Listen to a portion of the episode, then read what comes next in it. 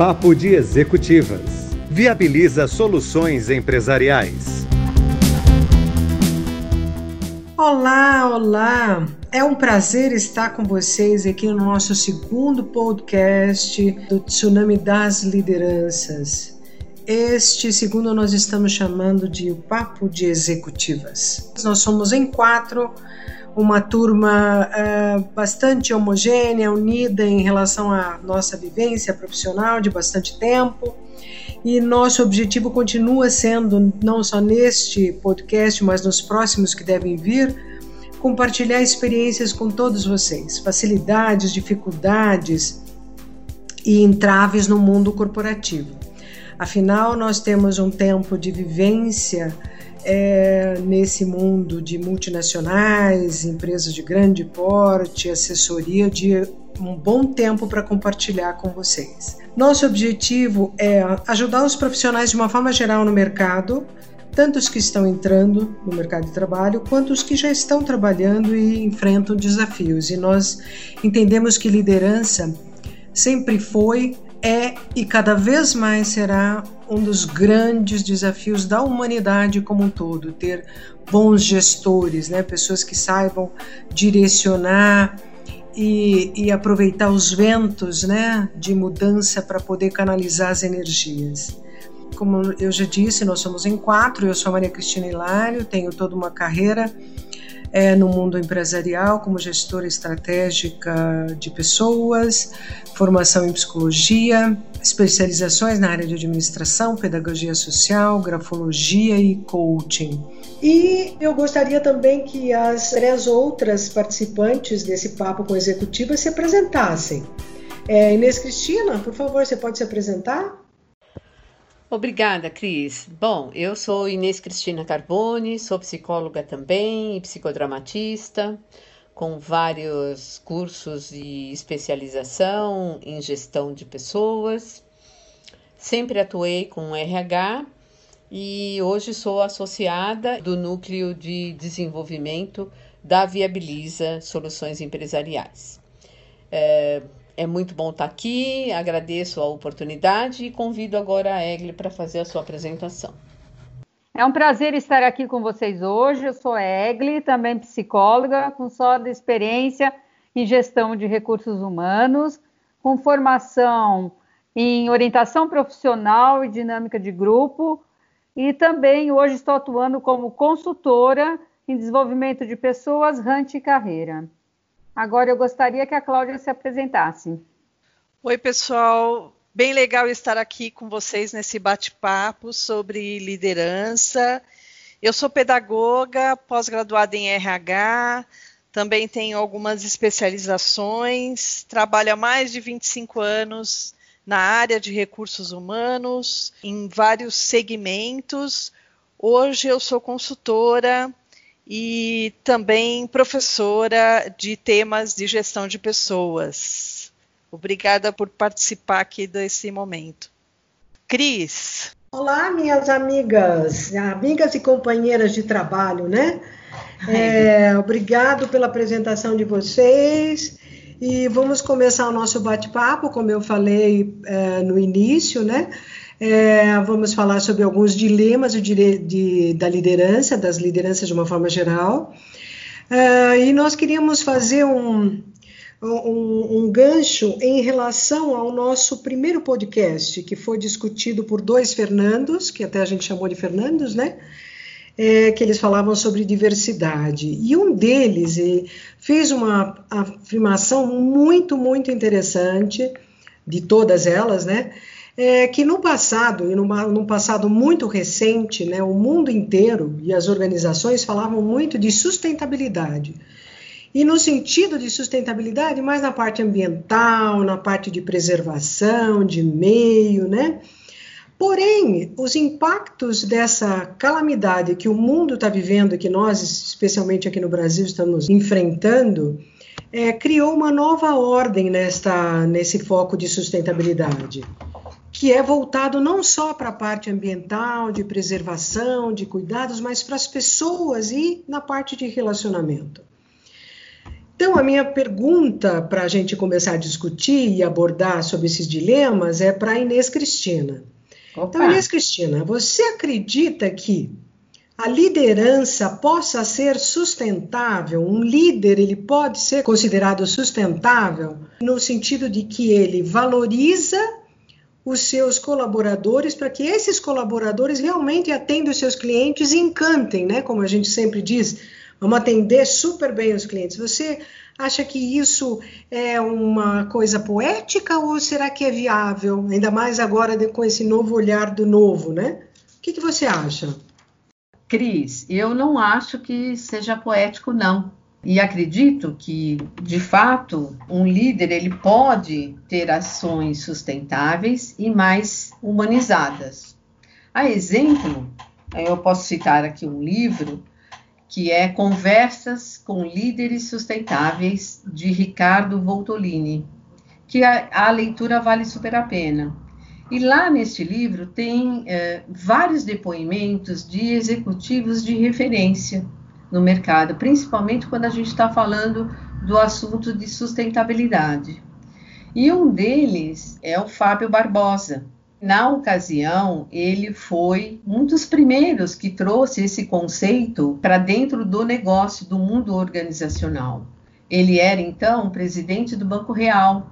E a Cláudia o conhece bem também, porque a gente teve a oportunidade de trabalhar junto com o Fábio quando ele era o presidente aí do Banco Real.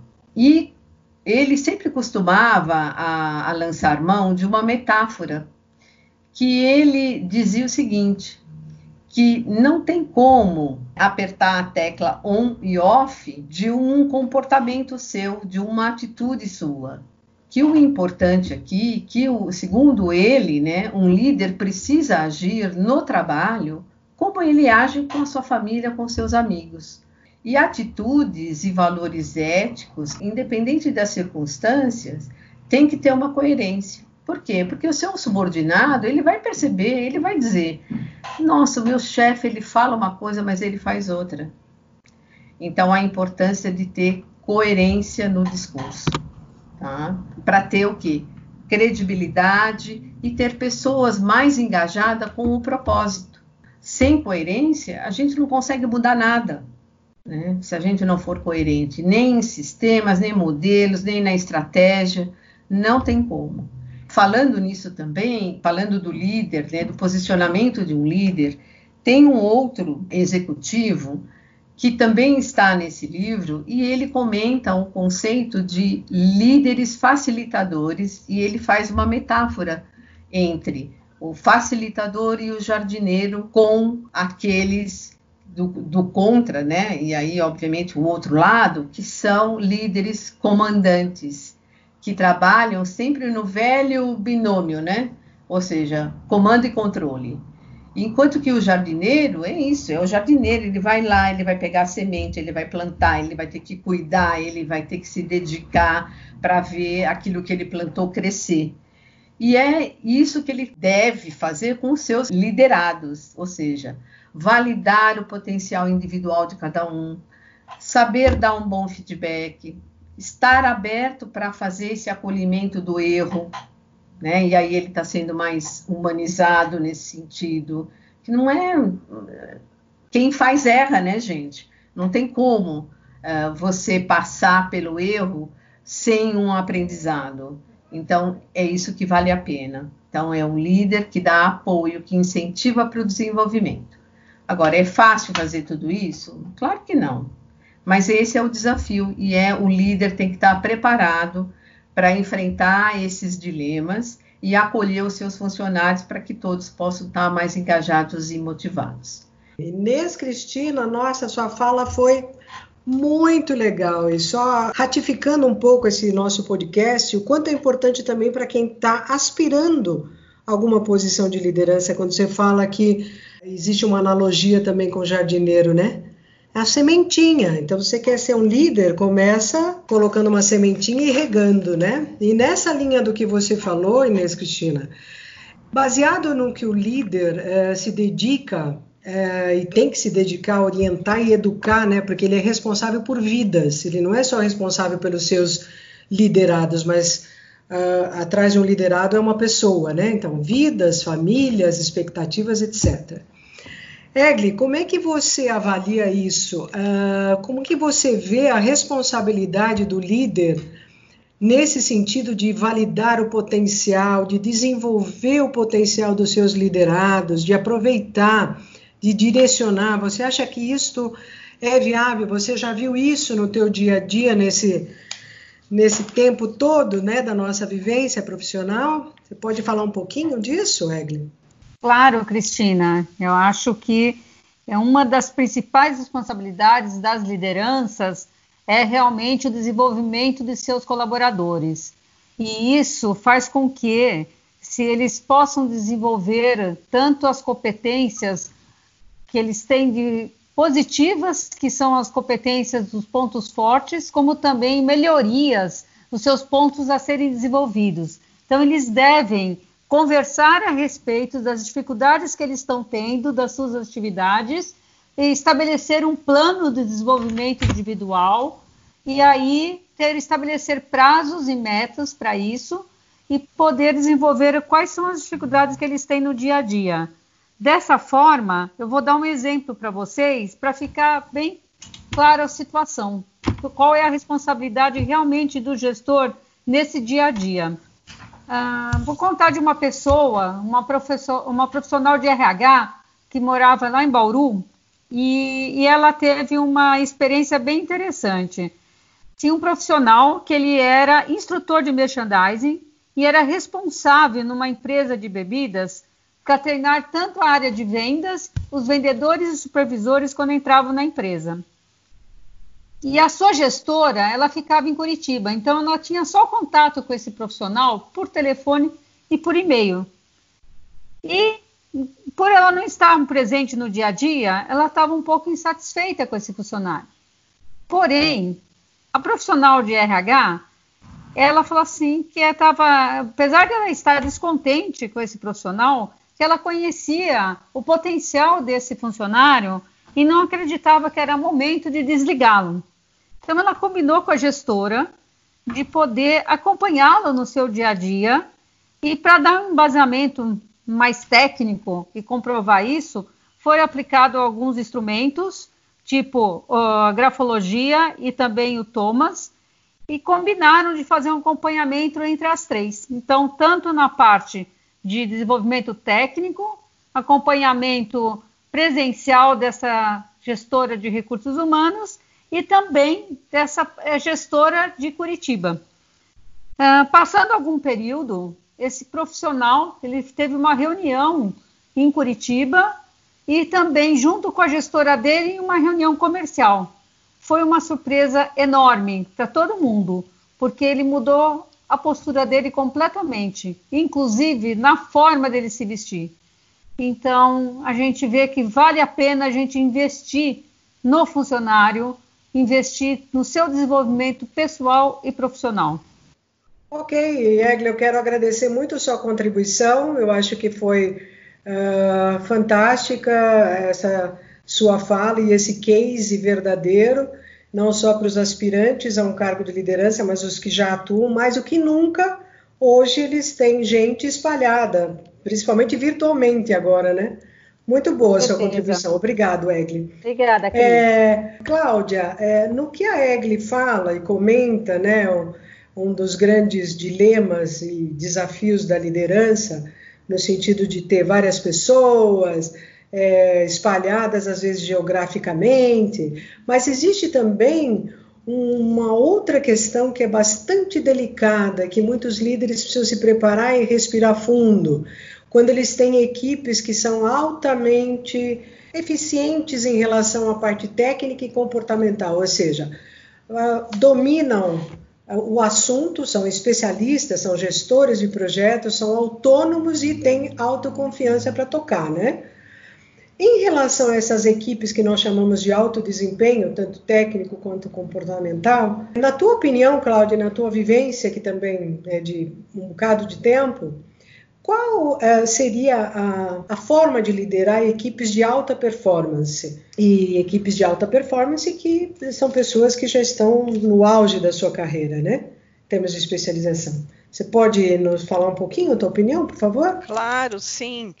Ô Cris, eu acho que uma equipe, quando você se depara com uma equipe de alta performance, geralmente ela é composta por pessoas que compartilham os mesmos objetivos, a mesma visão, é, o mesmo propósito, principalmente.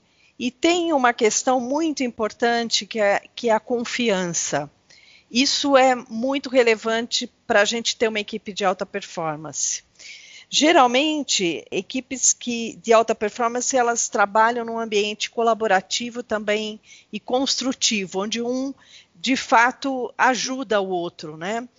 É, sabe que, que, no meu início de carreira, é, eu trabalhava num banco e, e, que tinha um clima muito bacana, muito favorável. Assim, o banco era referência mesmo no mercado. E as pessoas eram muito colaborativas, a equipe era madura, a gente tinha um entrosamento muito legal. Conclusão: o trabalho fluía melhor. A gente desenvolveu na época projetos muito interessantes e que e que serviu de benchmark para o mercado. Então, era muito legal que as pessoas nos procuravam para perguntar é, o que, que a gente tinha feito, como a gente tinha feito, e era muito gratificante. Neste caso, eu lembro que na época o papel do nosso gerente, na época eu era uma analista, né, era de era de apoiador e incentivador. É diferente quando o líder está atuando numa, com uma equipe que, de, de pessoas que estão iniciando na função. O papel do líder nesse, nessa situação é muito diferente. Ele tem que uh, mostrar a importância da atividade que aquele funcionário desenvolve, ele tem que apoiar, ele tem que estar junto, né? E eu acho que uma, uma equipe de alta performance, o papel dele é outro, ele é de realmente facilitador e incentivador. Muito bom, muito bom, Cláudia. É um facilitador e incentivador. E, e nesse sentido é novamente um grande desafio, né? Ele ao mesmo tempo tem que acompanhar o que está sendo feito, mas não pode fazer um corpo a corpo demais, porque especialistas não gostam muito disso, né? Eles te, gostam de alçar de voos, autonomia, né? né? Maior é... autonomia. Eles são mais autônomos, né? Verdade. E nesse, nesse sentido, em tudo isso que já foi falado, desses dilemas né, que o, o líder enfrenta, é, atuação é, geograficamente distinta, inspirar, apoiar, dar feedback, acompanhar, ser referência, ser um facilitador. A minha pergunta agora é para novamente a Inês Cristina, para ela comentar com tudo isso que a gente já falou até agora que não é pouco, né? Tudo que esses líderes têm que fazer para, claro, atingir o resultado ainda tem agora agilidade eh, no processo de aprendizado e um cenário em constante incerteza e mudança que a gente está vivendo. Nem preciso comentar, né? As incertezas todas que nós temos. Inês Cristina, como que os líderes que sobreviveram até agora esses tempos, como eles têm atuado e como eles devem atuar para continuar sobrevivendo e tendo sucesso, né? E conduzir as suas equipes nesse novo desafio, né? Então, Cris, é muito boa a sua pergunta e muito pertinente, né, a este momento que a gente está vivendo e que todo mundo foi forçado a sair da sua zona de conforto. Não só o líder, mas o liderado também. E aí eu acho que o líder ele tem que ter muita flexibilidade, muita atenção para aquilo que está acontecendo ao seu redor, ele tem que, de novo, ter um propósito bem claro e conhecer realmente o seu processo e entender que imprevistos vão acontecer e que ele precisa estar preparado para lidar com esses imprevistos e ser um líder incentivador. Ele tem que olhar para aquilo que o, a sua equipe precisa e apoiar esses colaboradores, saber ouvir, saber compartilhar, incentivar. Né? Então, de novo, a gente cai sempre nas mesmas questões, que é no papel, da, a importância do papel da liderança. E ele só vai sobreviver se ele também sair dessa zona de conforto. Ele vai, ele tem que buscar apoio. Não tem que ter vergonha de dizer, ah, eu não sei fazer isso, gente. Como é que você faz? Tem pares, tem pessoas de mercado que são referências, né? Que ele pode buscar esse tipo de apoio também, o próprio RH, né? Ele sempre tem que ter lá alguém que é ou a business partner ou alguém que é um par dele que ele é, se identifica e consegue trocar. Então, assim, só vai sobreviver se ele tiver realmente é, flexibilidade, é, se ele estiver atento às novidades, está aberto a mudanças e valorizar o trabalho em equipe e a colaboração. Muito obrigado por sua colaboração, Inês Cristina. É, somos parceiras também há quanto tempo e realmente tudo aquilo que nós falamos hoje aqui nesse nosso podcast, tudo é, foi bastante vivenciado por nós desde gestoras e por nós também desenvolvendo gestores e líderes nas organizações, né? E uma coisa é certa, quando o líder ele fala nós e não fala eu, é uma diferença também muito grande, né? Quando ele se coloca ao lado da equipe para ajudar nas dificuldades, nas uh, nos empecilhos, nos obstáculos que aparecem, para pensar junto com esses liderados, é uma forma dele também se aproximar, de desenvolver e de transferir competências também, né, para esses liderados. Então, uh, também quando essa equipe tem sucesso, o sucesso é da equipe toda, do líder e os seus liderados, né? E nesse sentido, né, de que o, o líder tem que olhar agora para cada vez mais com um novo olhar para esse, esse mundo de incerteza, para esse mundo volátil, para esse mundo VUCA, né, como a gente chama, de tantas dificuldades, desafios e incertezas mesmo do amanhã, economicamente, politicamente, socialmente falando, nós não sabemos o que vai acontecer. Então a gente tem que se reinventar. E os líderes que têm essa capacidade de pensar e fazer com que os seus liderados e as pessoas que o seguem pensem junto, com certeza ele vai sair na frente, né? Em relação a estabelecer parcerias, respeito, é, respeitar e aproveitar e potencializar o que cada um tem de melhor para poder aproveitar nesse momento. E todos nós precisamos nos preparar, porque na realidade ser líder começa a partir da liderança das nossas vidas, né? Então nós falamos aqui de tema de liderança, mas nós estamos falando das vidas de todos nós, que nós temos que ser protagonistas da nossa vida de uma forma geral. E os líderes têm um papel fundamental. Bom, nós estamos uh, finalizando o nosso podcast. É, eu queria agradecer e gostaria que as, uh, as minhas parceiras executivas agradecessem também a oportunidade. Muito obrigada por estar aqui com vocês nessa oportunidade de falar sobre os desafios do líder e acho que é um momento muito importante para podermos compartilhar as nossas experiências. É, gente, foi um prazer estar aqui com vocês. Obrigada por essa conversa tão, tão interessante sobre é, os desafios aí, os dilemas da liderança.